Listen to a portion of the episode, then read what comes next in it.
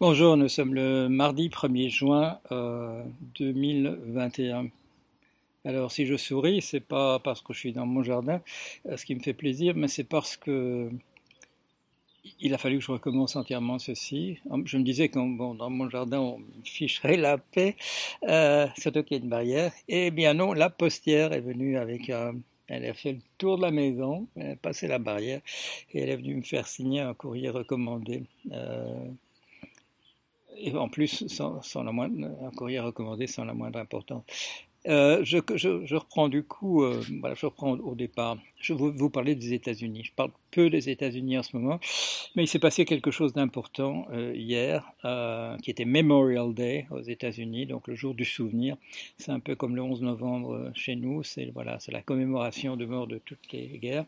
Et donc il y a, un président qui s'appelle Monsieur Joe Biden, qui a été élu avec une marge considérable, avec une marge de 7 millions de, de voix. Bon, c'est un grand pays, mais c'est quand même important comme, comme écart avec son, son candidat. Euh, il y a eu un, hier un, sondage d'opinion qui a été fort discuté sur les chaînes de télévision. Il a 62, Monsieur Joe Biden a 62% euh, d'opinion favorable. Il y a très très longtemps qu'on n'a pas vu ça aux États-Unis.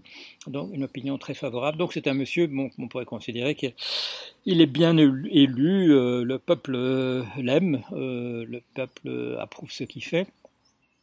Mais dans son discours, il a dit que la, démocratie était en danger aux États-Unis. Et, euh, et, le fait est qu'il a raison. Le fait est qu'il a raison. Pourquoi? Parce que euh, il est en train de se passer quelque chose qui ressemble fort, euh, pour quelqu'un qui connaît un tout petit peu l'histoire, ça ressemble fort aux prémices de la guerre de sécession aux États-Unis. Alors, vous savez, moi je suis un type un, type un peu bizarre.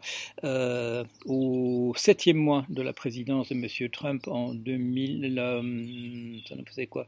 En 2017, à, à, à l'été, quand il y a eu les incidents de Charlottesville, et en particulier une contre-manifestante qui a été tuée, Madame Heather Heyer, euh, le président avait dit euh, il y a des gens bien de, des deux côtés.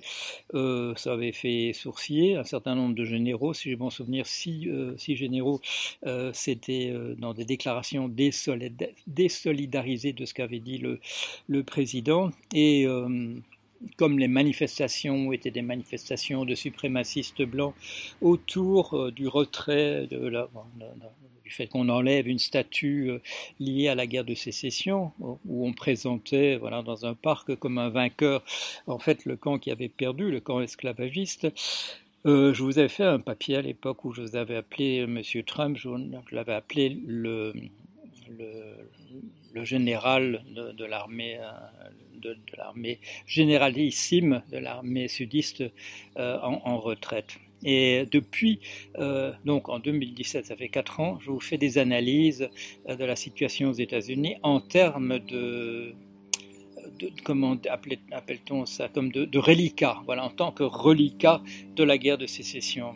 Et et là, je dirais que le cadre dans lequel j'analyse les choses est tout particulièrement pertinent en ce moment, puisqu'on a l'impression de revoir la même situation qui, est en train de se remettre en place c'est-à-dire une véritable sécession d'un ensemble d'États, les mêmes qu'autrefois. Enfin, il y en a quelques autres parmi les États du, euh, du Midwest, comme le, Montana, qui n'était pas, à mon sens, impliqué du tout dans le, euh, si bon souvenir, dans, dans, la guerre de sécession.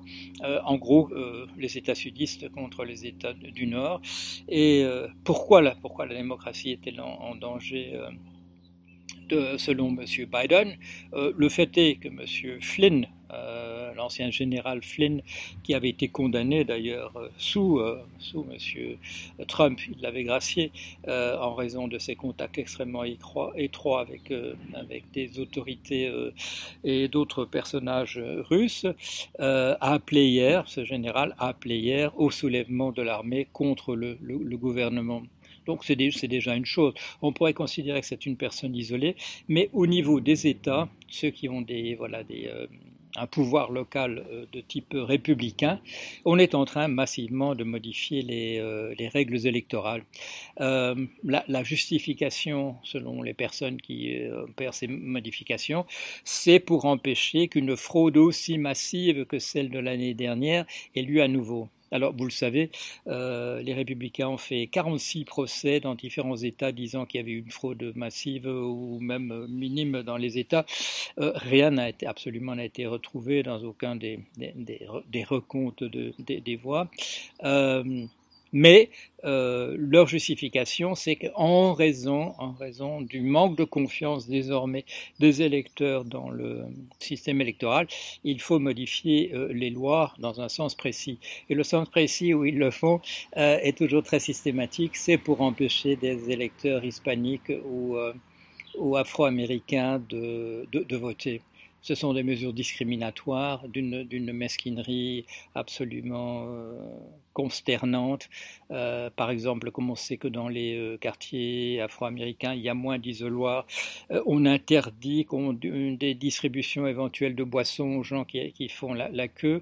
Au Texas, on empêche, par une mesure particulière, on empêche la le, vote le dimanche matin avant 13 heures, et, et cela simplement parce qu'il y a un système qui marche très très bien dans, l'État, euh, organisé par les églises, c'est de conduire euh, vers les isoloirs, vers les, bulletins, vers, les bureaux de vote, les personnes à la sortie de, des messes des... Euh, des communautés afro-américaines. Ce sont des mesures d'une mesquinerie totale dont le, dont le but manifeste du fait de la, du détail et de la mesquinerie est d'empêcher les électeurs afro-américains et latinos euh, d'aller voter qui euh, traditionnellement votent majoritairement euh, pour, les démocrates. Il y a, pire encore, euh, un pouvoir est donné dans, les règles au Texas, un, pouvoir exorbitant est donné à des, surveillants, à des comment dire, à des témoins, comment c'est quoi le, terme pour ça, des, assesseurs, à des assesseurs d'intervenir et d'interdire voilà d'interrompre le vote s'ils jugent que ceci ou cela ne, ne leur plaît pas. Et pire encore, euh, dans le texte du Texas, il est possible à un juge d'invalider entièrement, il serait possible à un juge d'invalider entièrement l'élection euh, sous un soupçon de fraude, un soupçon à titre purement individuel qui, pas qui ne doit même pas être soutenu par le, moindre élément de, preuve. Donc, euh, voilà. Euh, une tentative massive dans les États à direction républicaine de modifier euh, les règles pour empêcher que, des, que, deux grandes minorités euh, puissent voter dans les mêmes conditions euh, qu'autrefois. Alors vous me direz, mais est-ce qu'il n'y a pas un système électoral pour l'ensemble du pays? Si, il y a des règles, voilà, il y a un cadre général au niveau fédéral, mais il y a une très grande liberté donnée aux États pour, modifier les règles selon le, la manière dont elles le, le veulent. Alors, ce qui s'est passé hier au Texas, euh, c'est que le vote, le vote allait passer, ces lois discriminatoires allaient être votées, et euh, la minorité démocrate au Parlement local euh, s'est retirée de la salle, si bien que le quorum n'était plus atteint, et le vote a été sabordé de, cette manière-là.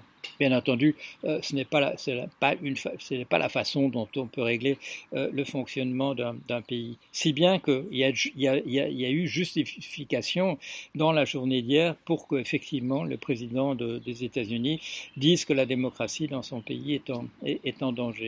Non seulement l'appel de, de mais cette politique concertée euh, de remettre en question euh, le vote des, euh, des Afro-Américains et des, Hispaniques dans, dans, le pays. Qu'est-ce que ça va donner?